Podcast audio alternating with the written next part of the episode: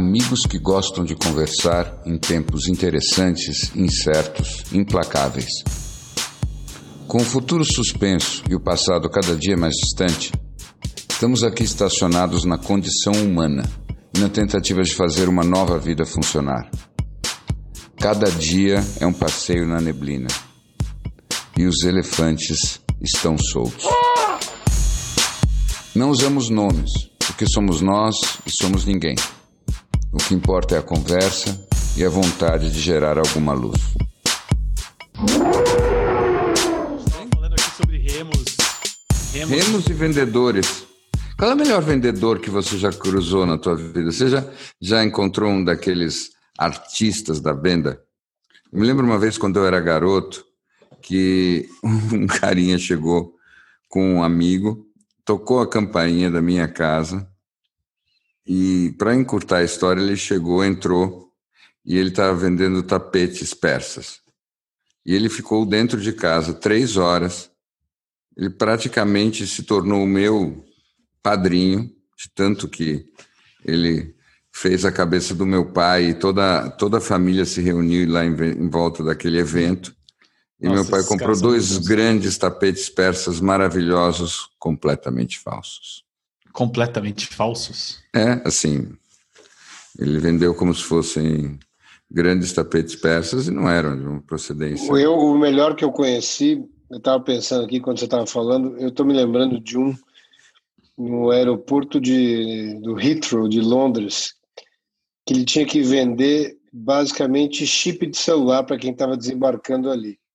Hum. E e ele desenvolveu uma forma de se comunicar, porque ele estava limitado naquele espacinho que ele não pode sair, né? Naquela mini gôndolazinha dele, ele tinha que se fazer é, se fazer ouvir dali. E ele conseguiu é, aprender o suficiente para conseguir chamar a atenção de quase todas as pessoas em quase todas as línguas, porque ele viu o voo que estava passando e ele te chamava na sua língua. Hum. Nossa e falava uns três, quatro comentários na tua língua suficiente para. Não tem como, você não ia, por curiosidade, tentar saber o que, que ele sabia falar. E, e, eu tive vontade de verdade de tirar o cara dali, inclusive cheguei a pegar o cartão e o nome dele, porque eu falei: esse cara, ele é somaliano, uhum. me contou um pouco da epopeia dele para chegar ali onde ele estava. Eu falei: esse cara, bem treinado, é um não herói. tem limite porque esse cara é capaz de vender. Isso, é um herói. É um herói. Isso é uma coisa que, que eu acho que esse mundo digital meio que desmontou. Esse componente épico do grande vendedor. É aquela história dele sair de manhã, que quando, quando eu era garoto tinha muito. Eu tinha um amigo que ele tinha sido vendedor de máquina de escrever. E ele dizia que às vezes ele saía com a máquina de escrever dentro do carro e ele dizia: Eu tenho que vender algumas hoje, não tem jeito, eu só volto para casa quando tiver vendido. E ele ia chegar e ele ia falar com as pessoas, ele ia abordar as pessoas e ele ia enfrentar, ele ia enfrentar a rejeição o tempo todo e ele tinha que enfrentar a rejeição de ser de ser inconveniente, de as pessoas não estarem interessadas nele ele tinha que receber essa rejeição com um sorriso no rosto e reverter isso e fazer a venda. Tanto que ele brincava que ele tinha desenvolvido um, um pseudônimo para ele. ele. Ele se apresentava como Igor Lessa, o seu criado. É, eu acho que o cara que faz esses chamados cold calls, né? É. São essas, essas ligações sem é, sem, sem se anunciar, né? É. E, sem dúvida, é um cara que desenvolve uma relação com a autoestima completamente desconectada com a rejeição. É. Não tem aprende a ser rejeitado, né? Não, ele, ele aprende a se desconectar do processo de é. rejeição. Rejeição não é uma questão pessoal para ele. É inerente ao trabalho, inerente ao processo. Ele continua sendo fantástico o produto dele fantástico e ele tem que criar um gap entre a rejeição e o, e o cara que vai estar tá fazendo a próxima ligação. Não pode ter nenhum ranço da última negação na, na próxima venda. Mas é uma enorme escola, né? Essa, a escola de vendedores de porta a porta, enfim, não sei como ah, é que Esses tá caras, aí, os, os, cacheiros viajantes, esses caras devem ter muita história boa, né? Esses... É, é. Mas você sabe que tinha um pouco da história do. Não sei se vocês lembram, do Dale Carnegie. Sim. Do... Como, como, fazer amigos e influenciar pessoas. Um dos livros mais importantes dos últimos 100 anos. Sem nenhuma dúvida. E, se não me engano, salvo algum salvo alguma falha de memória, o Dale Carnegie começou a vida fazendo isso, né? Ele era um cara Sim, que é. vendia de porta em porta. Sim. E ele foi desenvolvendo, e ele era um cara extremamente tímido. E ele foi desenvolvendo essa questão da empatia e começando a ler o outro, e foi o que motivou ele primeiro a fazer as palestras. Uh, foi o primeiro cara, acho que em 1920 e pouco, ele já fazia essas palestras de, de comportamentais, né? que hoje seria uma neurolinguística, e depois lançou o livro e tal, best-seller, e até tem hoje o Como Fazer Amigos para Jovens e tudo mais, mas assim, aqueles conceitos são, são é, quase é, é, cláusulas pétreas, né? É. Agora, você sabe, nada me tira da cabeça, e esses caras não é que eles são geniais, mas na verdade as circunstâncias fizeram com que eles começassem o jogo da maneira certa. Que eu, eu acho que eles dizer? começam por necessidade. Pois é, mas assim, e eles, por necessidade, eles fazem de saída talvez o aprendizado mais importante de todos, é isso que eu quis dizer. Que, que é qual? É assim, aquilo que acontece de desagradável não é pessoal. Tá? É, uhum. é de saída, a primeira lição para você poder fazer uma trajetória bacana como desses caras fez, é você entender que o mundo não está nem contra você, nem a teu favor. O mundo simplesmente é. Então, o que quer que aconteça, mesmo que seja doloroso e difícil, não é uma afirmação sobre você. E, portanto, você é livre para fazer com esse evento o que você quiser, inclusive passar por cima dele e continuar insistindo. E isso é uma coisa extremamente difícil. Esses dias eu estava ouvindo.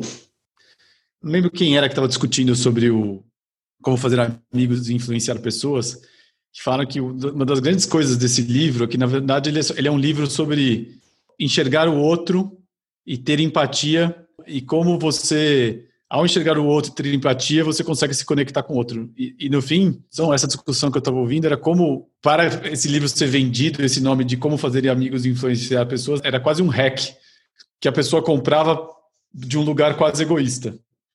E, e a discussão era em torno de quais quais eram os livros que de algumas estratégias para poder vender mais que tinham alguma alguma semente que era, era mais altruísta do que o nome parecia. Eu achei bem interessante isso. Dale Carnegie era o Mathieu Picard da sua época. Uhum. Mas eu acho que tem muito essa. Eu acho que isso é uma questão. Você, você levantou aí um ponto interessante. É, essa questão de você. As melhores negociações de maior sucesso, eu fiz alguns cursos e aprendi alguma coisinha, ou pelo menos conheci algumas das grandes histórias interessantes e, e sempre é aquela história de você realmente não só se colocar no lugar do outro, mas entender o que é importante para o outro, né?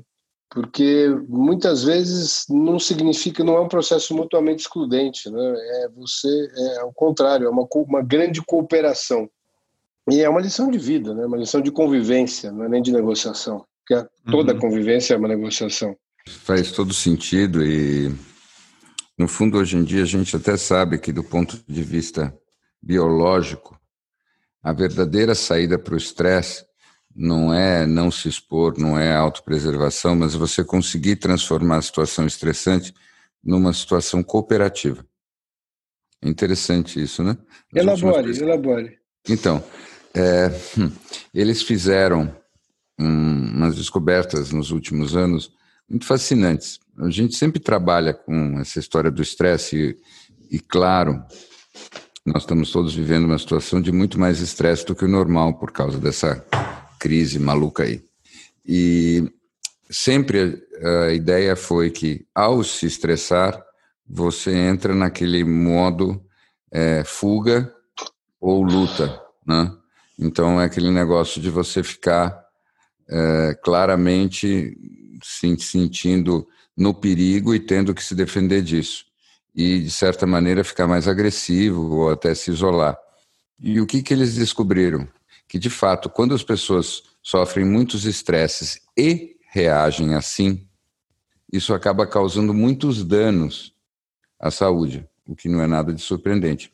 Porém, se nas mesmas situações estressantes eles têm uma resposta, as pessoas têm uma resposta, por assim dizer, mais feminina, entre aspas, que é, ao invés de se isolar ou ir para luta ou fuga, você cuidar dos outros, você pensar nas outras pessoas que estão vivendo também nessa situação de perigo e você falar com elas, nossa, está difícil, né? E como é que está para você e tudo mais, etc, etc. Você buscar conexão na hora do estresse. O que, que acontece? Você ativa com muita força, e isso é a grande descoberta científica. Você ativa com muita força, mais do que normal, a oxitocina, que é uhum. o hormônio, eles chamaram de hormônio do apego, mas que é uma expressão estúpida, porque na verdade é o hormônio de você se sentir à vontade com os outros. E por causa disso você fica pegado. E o que, que acontece? A oxitocina, uma das coisas mais importantes do efeito da oxitocina é que você tem o relaxamento das, dos vasos sanguíneos. E eles fizeram pesquisas e é o seguinte: quem consegue viver estresse e no estresse ele é um cuidador, o estresse não faz mal à saúde dele. Então, o estresse só faz mal à saúde se você vive o estresse como um fenômeno que te isola. Como é que você compara isso no psicológico com aquelas pessoas que, quando estão diante de uma, uma situação de estresse coletivo, como esse que a gente está vivendo agora, elas não conseguem conceber a ideia de não estar na linha de frente? É uma adição essa oxitocina ou é uma questão muito mais psicológica?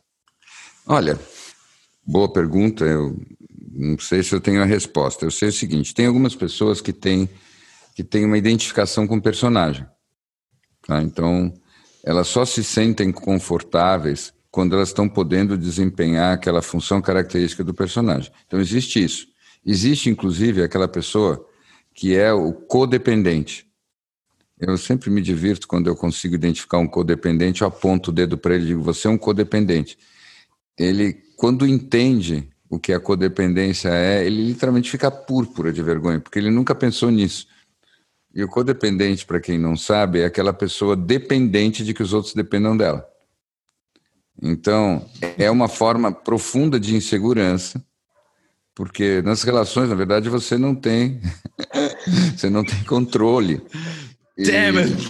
É, você não tem controle, mas, mas você resolve isso do seguinte jeito você se torna a cocaína do outro, de alguma maneira. E aí você garante que você vai ter alguém addicted to you. E a dependência do outro é a sua cocaína. Exatamente. Por isso que é uma codependência. Então, existe isso.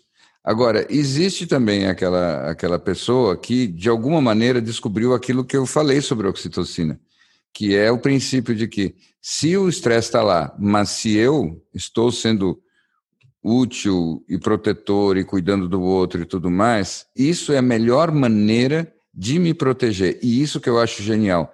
A natureza nos colocou um software que só agora a gente está começando a entender. Nós somos animais que somos programados para cooperação. E nós temos nos descrito como se nós fôssemos, sei lá, é, tigres que gostam de viver sozinhos e, e, e ter um, um, território enorme só para si e não gostam muito do convívio. Mas, na verdade, nós não somos assim. Nós somos muito mais parecidos com os bonobos. Nós gostamos de viver em bandos, né? um tirando o piolho da cabeça do outro. E isso nos faz bem. Então a gente devia fazer isso mais. Ai, ai. Eu gosto dessas. Falar na quantidade de sexo que os bonobos, bonobos fazem. Os bonobos que... são os que, que têm a bunda de fora? Não, esses são os mandris. Né? Então, eles são todos parentes, né? Tem os é. mandris, os babuínos e os bonobos. Os é. mais coloridos, de bunda mais coloridos, são os, os mandris. É. Eu fico pensando qual foi o momento que você resolveu estudar um pouco mais sobre os símios. É, você já teve alguma curiosidade específica de o, o, o, mundo animal de uma maneira geral que te fascina? Olha, é, eu quando era garoto, eu tinha meu, meus pais gostavam de comprar aquelas coleções em fascículos. A minha favorita era Os Bichos. Então eu, sabia decor todos aqueles negócios dos bichos. Mas depois que que eu fiquei maiorzinho, não, não é que. Eu, eu acho que todos nós, em algum momento, soubemos de cor. A diferença é que você não esquece. Né? Mas depois virou aquele livro do. Tenha sido que eu continuei criança. É. Mas não tem aquele livro do O Macaco Nudo, Desmond Morris, não é Desmond isso? Morris, sim. Esse, esse livro eu acho que é, é um dos, dos livros que mais coloca o ser humano no lugar dele possível, né? Eu gosto do Ismael, já que estamos falando de macacos é, também. Né? Ismael. Ismael é, um, é uma boa historinha para o momento atual.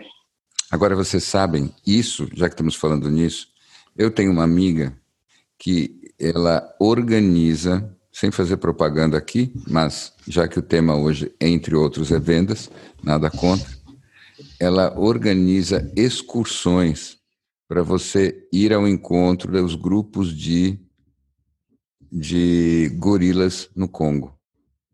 Jane então Goodall? Você vai lá. O quê? Que Jane, Jane Goodall. Goodall. É, então, então você vai lá e você chega perto dos gorilas e fica olhando os gorilas lá. Deve ser uma coisa. Eu tenho certeza que no momento que você olha um gorila, acontece alguma coisa mística. Porque, de certa maneira, no fundo, no fundo, no fundo, você tem vontade de dizer mama. Uma coisa assim. Eu fico pensando quem organiza isso lá pelo lado dos gorilas. Quanto que ganha? Como é que ele faz a comissão? Como esse cara faz Quantos a ponte? Piolhos ele ganha. Vir, vai vir uns caras aí olhar pra gente e tal, vocês fingem que fazem uns barulhos tal, que parece é, que eles isso, dão umas bananas isso. pra gente. Nossa. Depois eles juntam todas as coisas que as bananas que eles recebem e trocam por corribas né? Quando a gente foi embora. É. Agora, eu estava aqui pensando, já que estamos falando de hormônios, eu estava pensando aqui de uma notícia que eu li há pouco, de que o, nesse momento, eu não sei mais o nome, se ele é pandêmico, pós-pandêmico, pré-pandêmico, enfim, onde o consumo de álcool entre os jovens triplicou. E aí fico eu pensando, vocês aí falando dos millennials e tal, será que no momento de estresse, que a gente estava falando um pouco tempo, um pouco antes, onde o millennial está acostumado, é, de uma maneira geral, a lidar muito com essa recompensa imediata, né? A dopamina que vem dos likes, das mensagens, seja o que for. Será que não havia, não tinha conhecimento para eles buscarem um caminho mais curto também, é, que uma recompensa imediata de uma dopamina ou de uma serotonina do álcool, é, justamente por, por essa questão de, de sempre buscar a recompensa mais próxima. O que vocês acham? Você quer falar, Snow? Não. Não. Vou te dizer o seguinte, eu acho que quem matou muito a charada dessa história dos milênios foi esse cara chamado Simon Sinek. Eu é, gosto muito que ele fala bem pra caramba. Se vocês querem ver um cara em inglês que fala, fala de verdade, bem, assim, com uma eloquência enorme, entra no YouTube e vê alguma coisa dele. E ele falando de milênios é muito bom, porque basicamente ele diz que a culpa não é dos milênios, é dos pais dos milênios. E eu acredito muito no que ele disse. Uhum. Para mim, o ponto central dessa história toda, e é, é uma coisa crítica, é que essas pessoas todas cresceram e foram educadas acreditando que ser feliz é uma questão de mérito. De mérito? De... Não é mérito. um entitlement? Mas escuta, mas aí é que está. É, é um mérito, uma competência e, portanto, é claro que eu vou conseguir. Entendeu? Então, o que, que, é, o que, que eu acho que acontece? É, pelo menos é, é assim que eu vejo. Quando as coisas ficam difíceis, de certa maneira, eles todos sentem que é sobre eles. E isso deixa a coisa triplica, triplamente mais difícil. Então não basta a uhum. situação ser difícil, ainda por cima a culpa de algum jeito é minha. Então isso, ao invés de criar resiliência, faz o contrário. Então a pessoa tem que se anestesiar o tempo todo e se compensar o tempo todo pelo fato das coisas não estarem bem.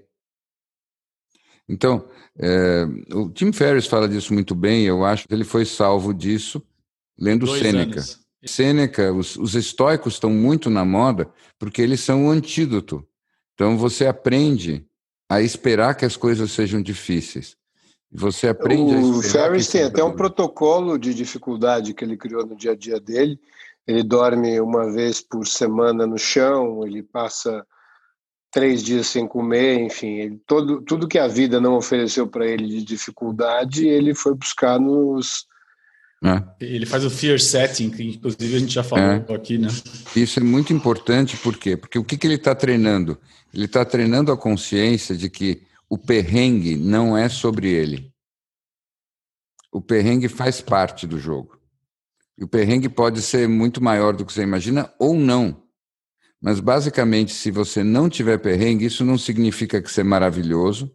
E se você tiver que viver um perrengue master, isso não diz nada sobre você. Aliás, eu tenho a impressão de que entender isso é a coisa mais complicada do, do mundo contemporâneo. Do jeito que nós fomos levados a nos enxergarmos, até por causa do, da propaganda, da cultura de massa, do consumismo entender que as coisas que acontecem não são sobre você, que você não é o centro daquilo que te acontece, que você muitas vezes é um figurante, na melhor das hipóteses, você é um coadjuvante no teu próprio filme. Isso é muito difícil para as pessoas que vivem a vida hoje em dia no, no Ocidente. Então, eles ficam o tempo todo tentando se compensar e lidar até de novo com o estresse e com as próprias frustrações, porque no fundo, no fundo, no fundo, elas têm a expectativa de que elas façam tudo direito e tudo dê certo. Então elas vão lá, elas são protagonistas de um filmezinho é, classe B de Hollywood e no fim vai dar tudo certo. Se não, elas falharam. Elas detonaram tudo, elas fizeram alguma coisa que elas não deviam ter feito. Ou seja, que numa vida normal, algumas coisas deem certo e outras deem muito errado, não é uma expectativa que as pessoas do nosso meio de hoje em dia têm. E isso é uma pena, isso as deixa muito vulneráveis. Né? E aí eles ficam criando histórias de The Greatest Generation, que nada mais é do que a geração que enfrentou a, a, a depressão e depois a Segunda Guerra Mundial como se eles fossem especiais. Eles não foram especiais, eles simplesmente foram treinados no perrengue. Né? Então o perrengue para eles era natural. Treinados na falta, né? É. Eu estava pensando aqui nessa estatística de que a bebida triplicou entre os jovens. Eu fiquei pensando que entre os mais velhos acho que deve ter quintuplicado. é, que a gente tem que tomar um pouco de cuidado com estatísticas nesse momento, porque é. das pessoas que eu conheço, mais? Vocês estão bebendo eu, mais do que vocês bebiam? Eu estou bebendo muito mais frequentemente do que eu bebia, com certeza. E as pessoas que, à minha volta também. O vinho virou quase um suco de uva. Mas eu estava pensando nessa história que você falou do, dos jovens, o quanto a gente consegue falar dos pais helicópteros, de tudo que está acontecendo, de pais que são filhos dos baby boomers que já criaram seus filhos num pós-niilismo, pós-verdade, enfim, filhos que já estão vivendo ressacas morais dos pais, enfim. Mas eu sempre me vem em mente se isso não é uma característica da juventude em si como um todo. E vem aquele texto que já está ficando manjado, mas que é muito bom, do David Foster Wallace, do This is Water. Que é muito difícil a gente entender que o mundo não é sobre a gente Uhum. É, que ele fala muito disso, né? Que tudo que a gente sente no mundo é no limite sobre a gente. Tudo vem uhum. através dos nossos canais e das nossas percepções. E isso é extremamente difícil. E é o que ele fala quando aqueles dois peixinhos mais jovens encontram um peixinho mais velho, o peixinho mais velho vira e fala: E aí, rapazes, como está a água? Daí os peixinhos mais jovens olham para o lado do outro e falam assim: o que é água? É. Porque, no fim, se você não, se você nunca soube o que é o seu entorno, você não vai saber, né? Nossa, isso que você falou, ainda bem que você contou a história, porque tinha que ser contada. Essa história é um dos momentos de gênio do David Foster Wallace. É importante, eu acho que tem que ser mencionado, que ele escreveu esse texto como um discurso de graduação para uma, uma universidade, como aquele famoso discurso do Steve Jobs, que é magnífico, mas eu não sei se foi ele que escreveu. É, mas o David Foster Wallace, ele mesmo com certeza escreveu aquele. Agora, por que, que eu acho que é tão bacana essa história? Porque ela fala, num momento meio nerd, vocês vão me permitir, ela fala do jogo de figura e fundo, que é uma coisa que a psicologia da Gestalt explora muito. O que quer dizer isso? Quando você vê alguma coisa, você está vendo essa coisa num fundo, num background, num cenário. E a coisa que você está vendo se destaca daquele cenário. Até aí, morreu Neves. Então, eu sempre, por exemplo, que eu dou é o gato preto em Campo de Neve. Então, você vê, que aliás é um título, do, se não me engano, do Érico Veríssimo. Então, é o seguinte: ah, está aqui um gato preto, e eu estou vendo esse gato preto muito nitidamente. Né? Claro, porque ele está num fundo branco. Uhum. Por que, que eu estou falando isso? Porque no Oriente, e eles fizeram esses testes especialmente no Japão, mas não só no Japão, no Oriente em geral, o que eles veem é o campo de neve. E no campo de neve tem um gato preto. Ou seja, a mentalidade ali, pelo jeito, a própria linguagem, os induz a enxergar primeiro o fundo, o panorama, o cenário, e só depois a figura. Então, para eles, esse negócio do protagonismo literalmente não é natural, porque não é assim que eles veem o mundo. Eles veem o, o, o, campo de neve, o campo de neve, é como se eles fossem os peixes que só veem a água e nem percebem que são peixes. E Entendi. isso é um barato. Nós, ao contrário, temos um treinamento que tem a ver com até a forma como a nossa linguagem é estruturada nossa linguagem, nossa sintaxe, ela se baseia em torno do sujeito da oração, e a gente aprende isso na escola, sujeito e seus atributos. Então, o tempo todo a gente olha como se existisse um protagonista e o resto fosse acessório. Uhum. Ao invés de a gente olhar um todo com todos os elementos que tem dentro. Viajei? Faz muito sentido. Assim, da minha opinião leiga aqui, explica boa parte do que é o coletivismo e do que é o individualismo do Ocidente. Uhum. Mas eu Tava, eu, eu queria voltar um pouco. A gente estava falando dessa história dos que os jovens triplicaram a bebida. E eu queria falar um pouco das, de como andam os jovens nessa, nesse momento que a gente não sabe nomear mais, porque já estamos aí meses, meses e meses sem aulas. Muito provavelmente pode ser que não se volte à aula. Como é que será que esses jovens estão se sentindo? Deixa eu te perguntar uma coisa antes da gente elaborar isso. Na tua cabeça, jovem vai até que idade? Estou falando de jovens, inclusive, que estão na faculdade. Estava acompanhando isso nos Estados Unidos agora, o que está acontecendo com as universidades e que os reitores americanos eles estão muito mais lidando com questões mentais do que questões educacionais. Isso não é necessariamente ruim, ao contrário, você não acha? Não, eu acho que é uma mudança, é uma mudança importante de visão. Quando você tem reitores que se preocupam mais com a saúde mental dos jovens do que com a educação, significa que alguma coisa emergiu. Ah, sim, mas ah, ah. isso está muito diferente, você não acha? Está me chamando muito a atenção é, nas escolas mais sofisticadas, pelo menos, a quantidade de matérias que são sobre é, gestão de emoções, expressão da sombra, Assim, e eu vejo crianças de 13 anos dizendo assim: ah, minha matéria favorita é exploração da sombra, gestão de emoções. Mas onde? Ah. Onde tem isso? É, eu quero ir lá. Que escola é essa? Pois é, eu, eu não tenho os nomes, mas eu tenho escutado isso. Eu tenho escutado isso. E eu tenho escutado, inclusive, relatos de. Não, porque eu estava conversando com meu filho de cinco anos E ele diz: ah, quando eu crescer, eu vou ser um cientista. Ah, é? Que tipo de cientista? Ele diz: é, vou ser um cientista das emoções, porque aí eu vou saber exatamente tudo o que você está sentindo e tudo que eu estou sentindo, e aí Nossa. nós seremos livres. Assim. É. Ou é isso ou o novo Casanova, né? que já é está. Mas o que eu acho é que é impressionante. Já faz uns anos, por exemplo, que, que a, a faculdade de psicologia na USP se tornou uma das mais difíceis de entrar. E eu me lembro que quando eu comecei a me interessar por isso, eu era, eu era garoto, era, eu era meio esquisito, eu devia ter algum problema de me interessar por esse assunto.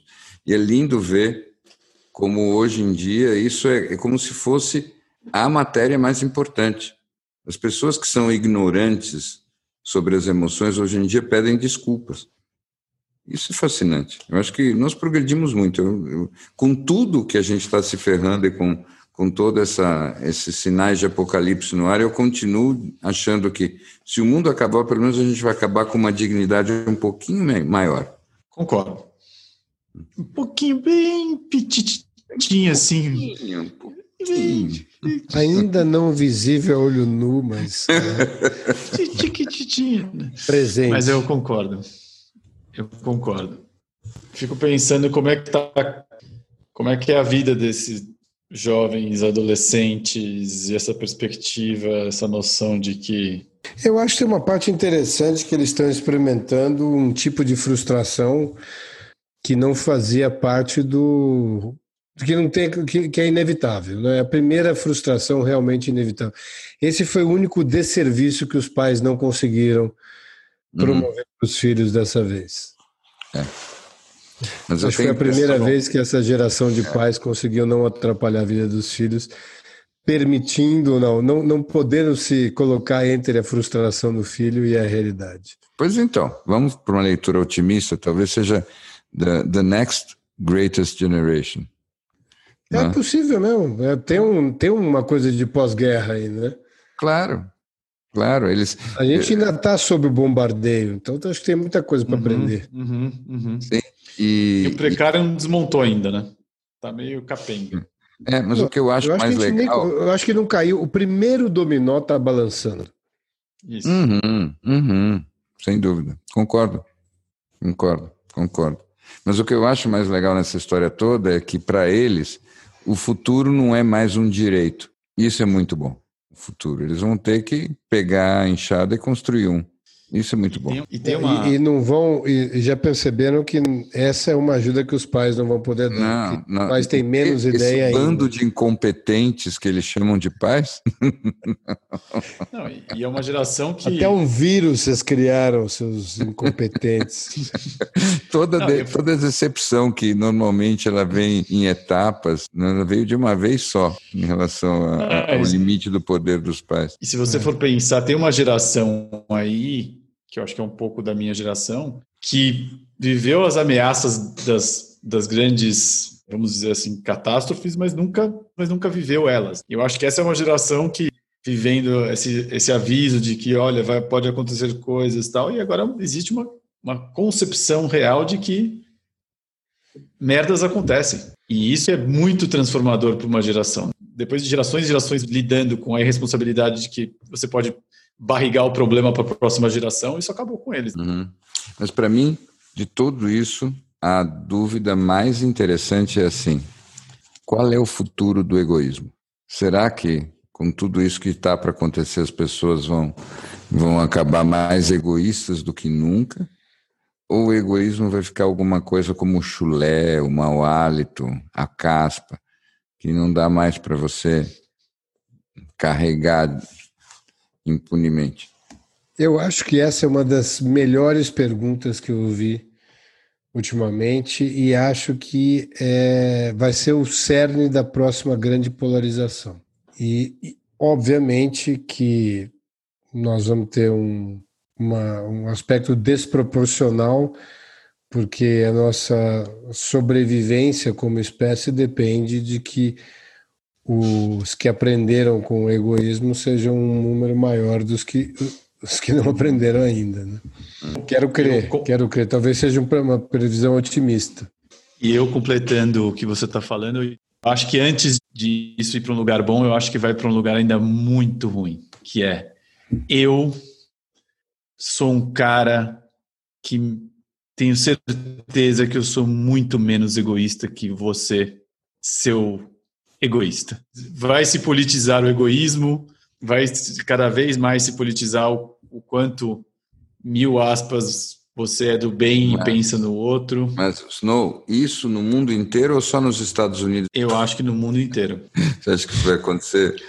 Ah, eu acho que no mundo inteiro. Você pega, você pega os movimentos que estão acontecendo na Europa. Pode ser, mas eu digo isso, eu perguntei isso porque, sei lá, não conheço todos os lugares, mas em, em vários países da Europa, eu acho que depend, é uma questão de faixa etária, sabia?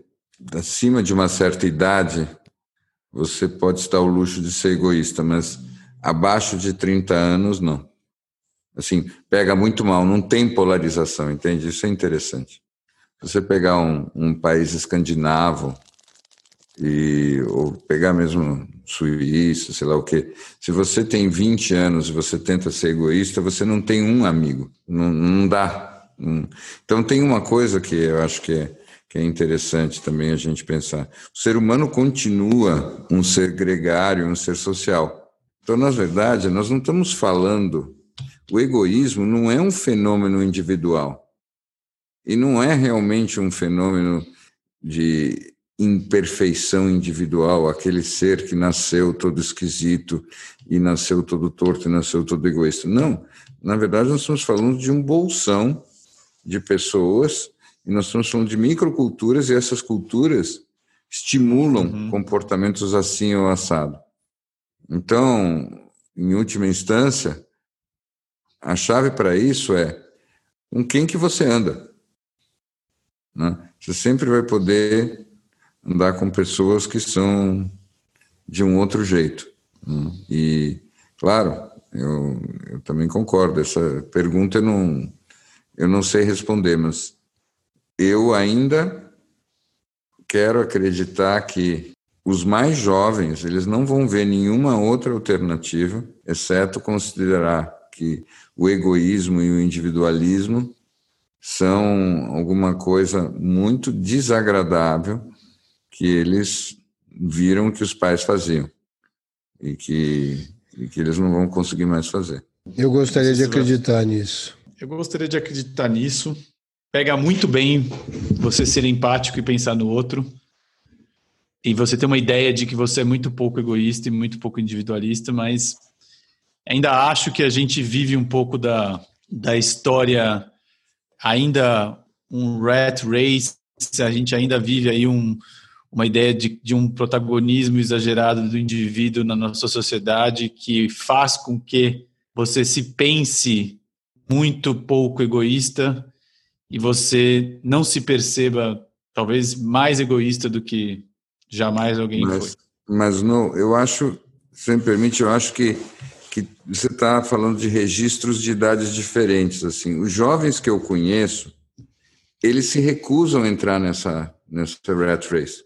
Eles se recusam a jogar o jogo, até para desespero dos pais. Eles se recusam a aceitar essa pressão. Eles se recusam a aceitar a ambição. Eles preferem ser nada a entrar nesse jogo. E é por isso que eu acho, assim, e eu falo isso de várias fontes. Eu, eu, eu me arrisco a dizer que boa parte, inclusive, das, das, grandes empresas fica meio desesperada ao perceber que os uhum. jovens não vão consumir os produtos delas e não vão fazer esse jogo e não vão entrar nesse negócio de ter um emprego para ter um salário, para depois gastar todo o salário em 20 dias em bobagem, para depois precisar também trabalhar mais e fazer tudo a mesma coisa de novo.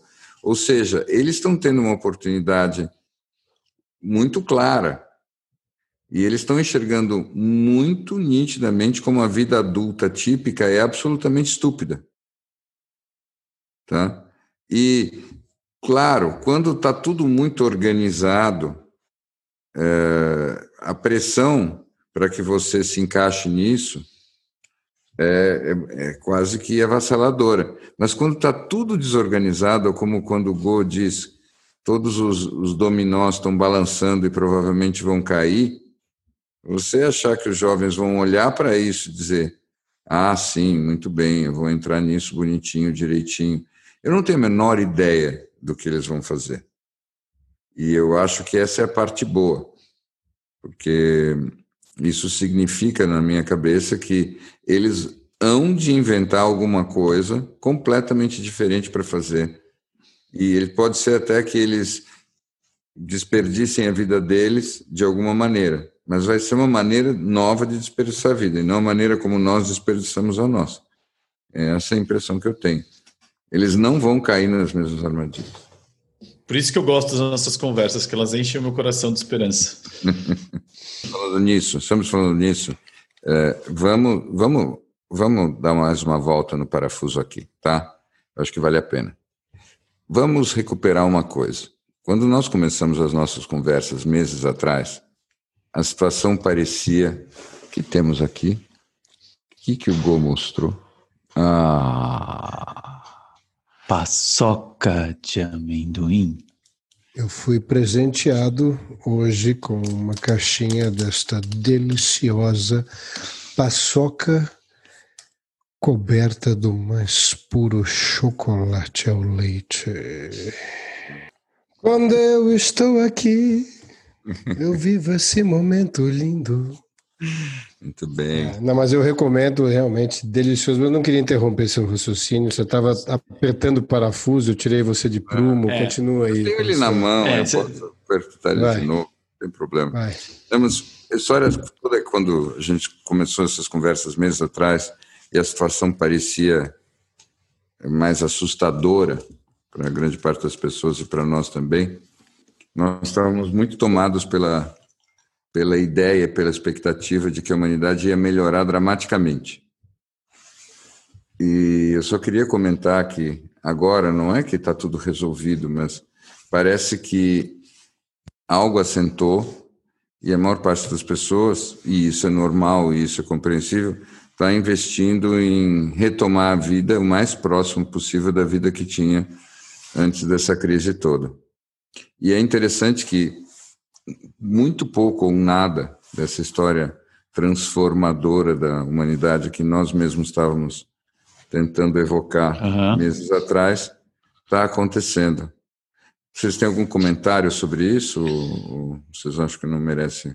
Ainda, ainda é cedo para dizer, como diria não, você, você, percebe uma coisa interessante? Na verdade, se, sob o ponto de vista, eu não sei se científico é a palavra, mas é, a realidade de, da ameaça que existia, ele em nada mudou se alguma coisa só cresceu, ou teria crescido em número. Só que a percepção dessa ameaça que mudou. Uhum, uhum. Ela continua absolutamente presente, igual ou pior. Mas cada um foi ajustando a sua percepção, que volta, volta aquele tema de que, na verdade, nunca houve realidade, nunca há realidade nenhuma. São várias mini percepções e como, e como é possível você sempre mudar todo o seu padrão mudando a sua percepção. Tá, mas isso também tem um avesso no que você está dizendo. Nossa, você até mudou bomba... de posição na cadeira, deixa eu me preparar. Pois é, não, mas é porque tem uma bomba você atômica. Vai ser olho no olho agora, vai. A bomba atômica é a seguinte, queridão. As pessoas não mudam por causa do que acontece com elas. As pessoas mudam quando elas vivem uma história dentro da cabeça delas que não dá a elas nenhuma alternativa exceto fazer a mudança. Senão, o que, que elas fazem? Elas pegam qualquer fato e elas fagocitam aquele fato de uma maneira que volta a alimentar e justificar aquilo que elas sempre foram. Então, não são os fatos que fazem as pessoas mudarem. Pelo menos tá, é o que eu entendi do que você disse. E eu acho que isso é bem possível. Acho que eu consegui verbalizar o meu sentimento, que, que muito se falou que esse, essa pandemia era o great equalizer, que a humanidade entrou num acelerador e que as coisas mudaram, as tendências. E fico pensando na necessidade da nossa ingenuidade de como ela é importante, não só nossa aqui dos elefantes, mas acho que de todos. Quando eu vou na rua agora, eu já vejo eu sinto até uma energia diferente. Vocês mesmos falaram para mim que quando eu voltasse do, da Sibéria eu iria sentir isso. E eu fiquei pensando o que, que vai acontecer com o mundo. Setembro a dezembro, eu acho que vai ser assim, é, quatro anos em quatro meses. Que a gente vai ver o acelerador de verdade. Eu acho que é, o que você passou hoje de manhã para mim, que é esse artigo do. Esse artigo, esse comentário do Thomas Friedman de hoje de manhã no New York Times. Que... Bom, do que eu entendi dali, ele diz o seguinte: perguntaram para ele né, o que, que ele estava achando. Ele falou que ele sentia um, um repórter do Pompei News, ou seja, da Pompeia, sentado na beira do vulcão. E alguém pergunta, e ele perguntando: vocês estão sentindo uma tremidinha aí atrás? Não. Ou seja, ele tem essa visão, essa visão que você falou dos quatro meses que vem pela frente serão os quatro anos. Eu, eu concordo, eu acho que a gente é. vai ter uma mexida boa aí. Agora, interessante que tem que contextualizar o comentário dele dentro do artigo todo. Porque, sim, essa sensação é. A imagem é boa, essa sensação a gente pode compartilhar, mas o artigo, na verdade, é sobre os Estados Unidos, é bem localizado. E eu acho importante trazer esse tema também à tona, porque se eu tivesse que dizer, sintetizar esse artigo, eu diria que esse artigo é sobre o fim do Império Americano. E eu tenho a impressão de o que. O declínio das... do Império Americano. Eu, eu já. O fim. Né? O fim. É, o fim. É, é fim. O declínio do Império Americano já aconteceu naquele filme muito bom. E esse filme tem 20 é. anos, 20 e tantos. Exatamente. Então, de, os impérios eles vão declinando devagar, mas é, é, eles são como as bancarrotas. Você primeiro declina devagar, depois muito rápido. Não tem impressão. O artigo do, do Thomas Friedman é sobre isso é sobre como os Estados Unidos foram parados num lugar muito difícil de sair e que tem tudo a ver com o que nós vivemos falando e com o que você, Go, acabou de falar. Porque o que, que o Friedman diz? Nós chegamos num ponto nos Estados Unidos em que nós politizamos tudo, até o uso de uma máscara. Nós politizamos, se a gente não politizou ainda a aritmética, é porque a gente não descobriu como. E o que ele diz? do jeito dele, que é um jeito educado, mas na prática ele diz: é impossível um país fazer qualquer coisa que preste quando qualquer decisão acaba sendo politizada. Quando a questão da terra ser redonda ou chata virou uma questão política. Então, quando toda e qualquer descoberta científica virou uma questão política, você acabou com a civilização. E quando você acabou com a civilização, você destruiu um país e, portanto, um império. E por que, que acontece isso? Ora, é óbvio, porque eles foram tão mimados pelo sucesso deles durante tanto tempo que eles criaram o entitlement. Eles chegaram num ponto em que, bom, eu sou americano, então eu posso achar o que eu quiser, inclusive a maior estupidez do mundo. E eles se deixaram e se permitiram ir para esse lugar.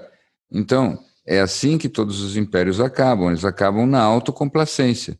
E o que nós assistimos de camarote, vendo a nossa matriz, que são os Estados Unidos, nas últimas décadas, é que eles, de tanta autocomplacência, eles foram parar numa irracionalidade da qual eles não conseguem sair. Então, eles não conseguem mais utilizar o poderio e a ciência que eles têm de uma forma realmente plena, íntegra e deliberada. Por quê? porque eles ficaram dodóis da cabeça. E isso é muito interessante de ver. É assim que os impérios acabam. Mas o que eu quis dizer da, da aceleração também tem esse aspecto do piquenique na beira do vulcão, mas eu sinto uma coisa da, da vibração das pessoas. Na hora que a conta do cronograma reverso tiver um protocolo mais acertado, com uma mortalidade mais baixa e uma vacina ali na esquina, eu quero ver vai ser JK, hum. cinco anos em cinco meses, assim, vai ser interessante de ver, acho que em todos os sentidos. Acho que aí a gente vai ver uma aceleração que eu acho que vai ser, pode ser interessante de ser observada. Mas eh, essa aceleração eu não, eu não entendi qual é o aspecto. Você está entendendo que? Alguma pujança, alguma coisa na economia, é isso? Não. É uma corrida atrás de tudo que não foi vivido. É, eu não sei, eu tenho a impressão que o que vai ficar claro quando acabar quando chegar esse momento onde tenha menos neblina e dê para a gente enxergar o que ficou, eu acho que ficou um enorme buraco, um buraco ainda maior, um buraco social enorme e todas as coisas que existiam de problemas uh, mais acentuados. E a nossa a história de levar a vida naquela máxima de vamos fingir até ser verdade não vai funcionar mais.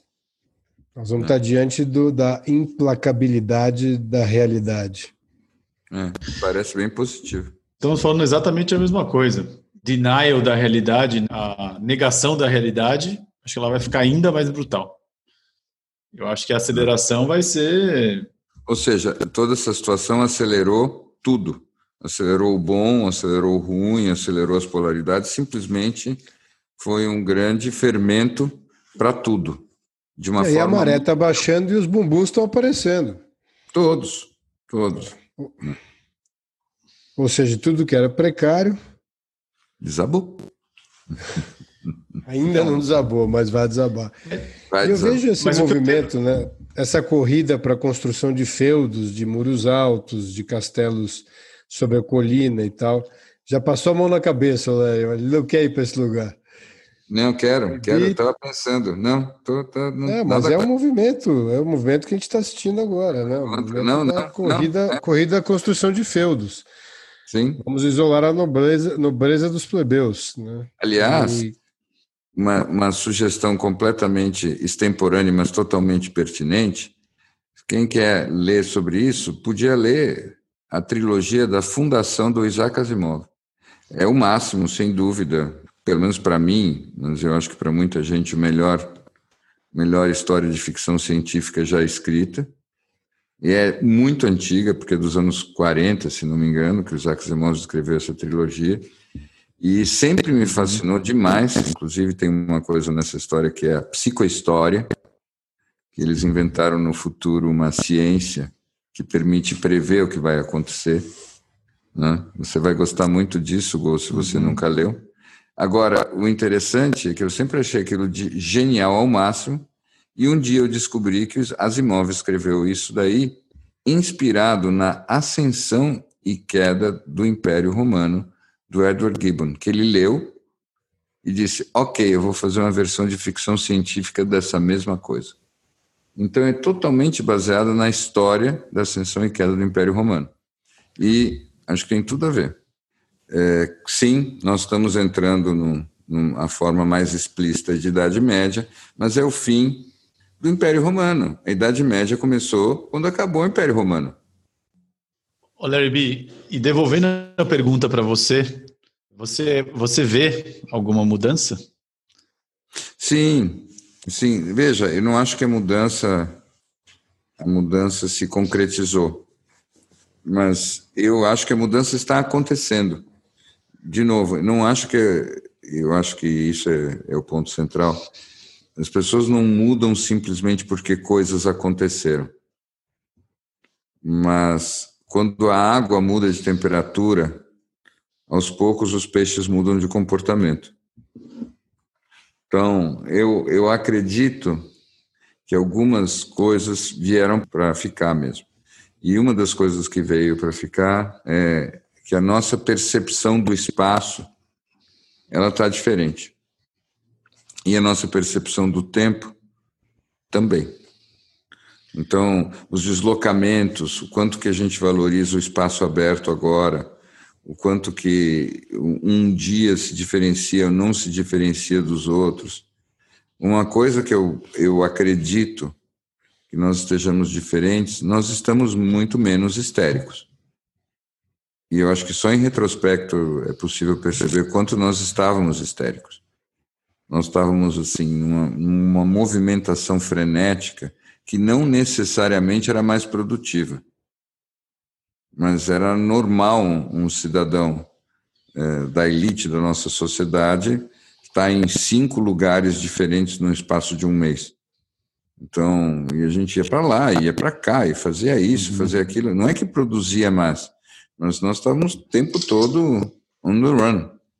Eu acho que tinha uma certa histeria nisso. Diga, Go, fala, fala.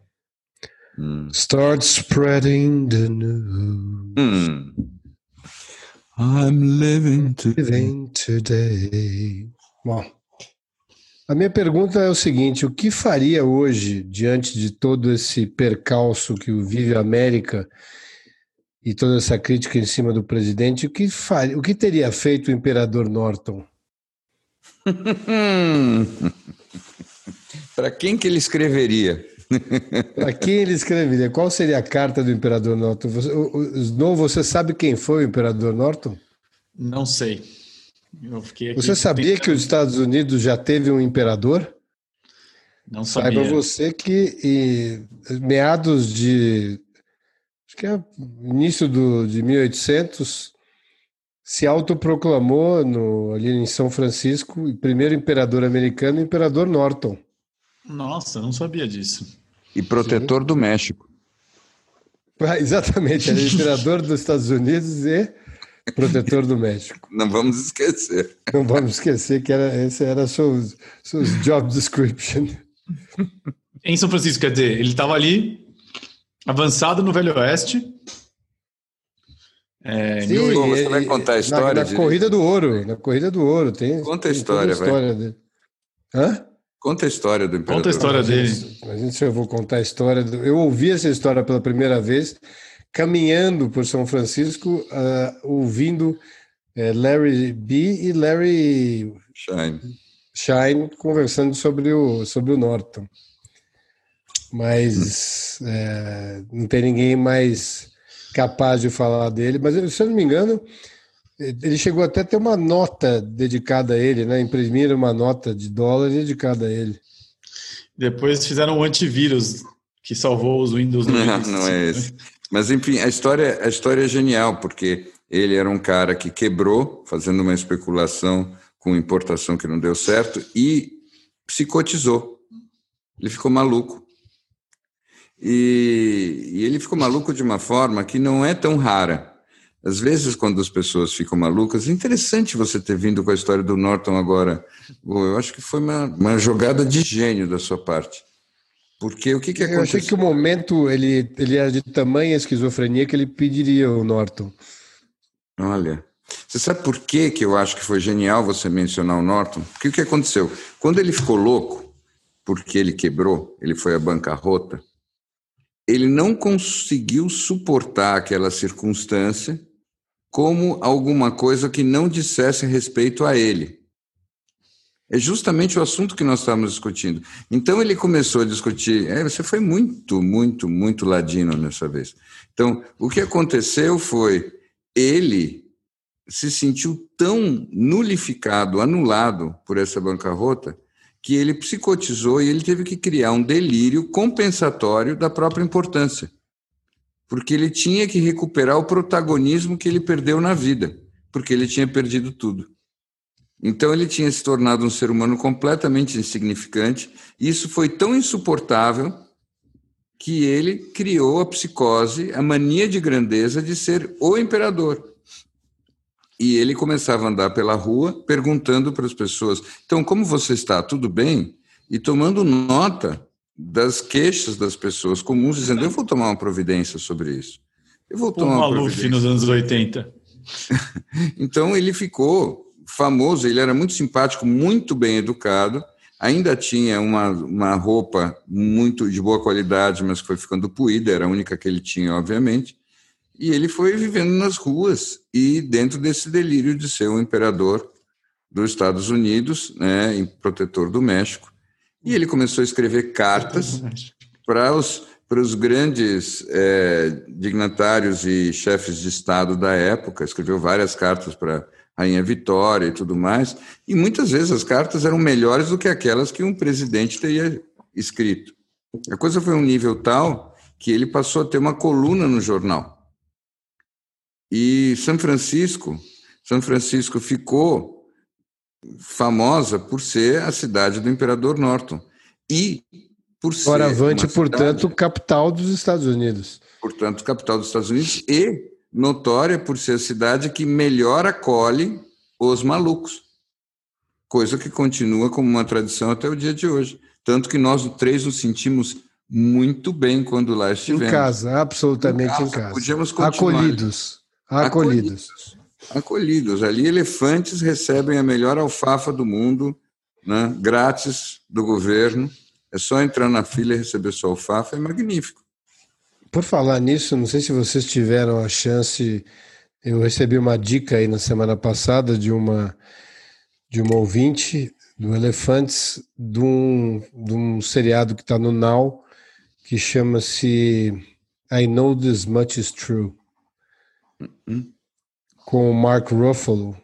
hum, E sobre o prisma de interpretação, primeiro é um, é um negócio impressionante, mas para você, em especial, Larry B, é, é absolutamente imperdível, porque é a história de um irmão, de dois irmãos gêmeos, siameses, siameses, bom, gêmeos idênticos, por favor, uhum. é, que um deles é- cresce esquizofrênico. Os dois são interpretados pelo Mark Ruffalo.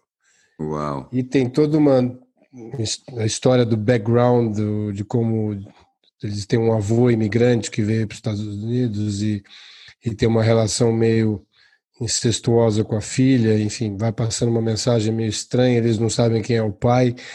E, e o negócio vai se desenvolvendo numa trama interessante, pesadíssimo, mas para você em especial, absolutamente imperdível. É, essas coisas eu tenho que pegar um fim de semana para assistir, porque depois um Não, dia são só trabalho- cinco episódios. Quando eu tento assistir isso de noite, eu paro e começo a bater a cabeça na parede até sair sangue, porque eu não aguento mais. Essas coisas sérias e pesadas. Eu gosto de assistir desenho depois de trabalhar. Mas é, vou, vou atrás. Boa dica. Boa dica. Ele, ele já é a segunda vez que ele se distancia de nós. Você é primeiro ele se referiu à geração dele, ele disse É. a minha geração, Prático. e já, carim, já praticamente comprou um passe de ônibus de octogenários pra gente. Agora, um re- ressalvas aqui ao seu novo microfone, sensacional, acho que de uma excepcional aquisição. Sua voz veio. A e aí minha- uma conexão de internet que dá até agora para Dá até para conversar. dá até para conversar. Mas a única coisa que, que eu tô triste é que antes vocês estavam no futuro pra mim, entendeu? né? Antes tinha um delay. Antes Mas eu tava. agora- Vocês eram. Agora a gente tá no mesmo time frame. Né? Eu posso rir da piada na hora, não- eu não atrapalho ninguém. Mas você pode. E aí pessoal, aqui um anúncio daqueles urgentes que tem potencial para mudar o mundo. Demorou, mas a gente está chegando no Instagram. A ideia é ter um canal que a gente possa trocar, bater papo, falar com os nossos amigos que agora já são do mundo inteiro, colocar umas novidades e alguns conteúdos diferentes. Passa por lá, segue a gente, manda uma mensagem. A gente adora receber feedbacks, sugestões, críticas e elogios. A gente ainda está aprendendo, versão beta total. Mas com a ajuda de amigos, a gente tem certeza que vai ficar super legal e vai ser o melhor lugar pra gente se encontrar pra trocar ideia. E se você tiver qualquer dica, manda pra gente. A gente adora, inclusive esse anúncio aqui já é contribuição de uma amiga nossa de lá. Segue a gente, pra gente. A gente, a gente ainda tá aprendendo. Segue a gente. Se você quiser receber os próximos episódios dos Elefantes em primeira mão, passa no nosso site e deixe seu e-mail. elefantesnaneblina.com.br E obrigado por nos ouvir até aqui. Até mais. Ai, ai. Agora eu não sei por que não consigo voltar para onde eu estava. Ah, mas essa não é a lei da vida?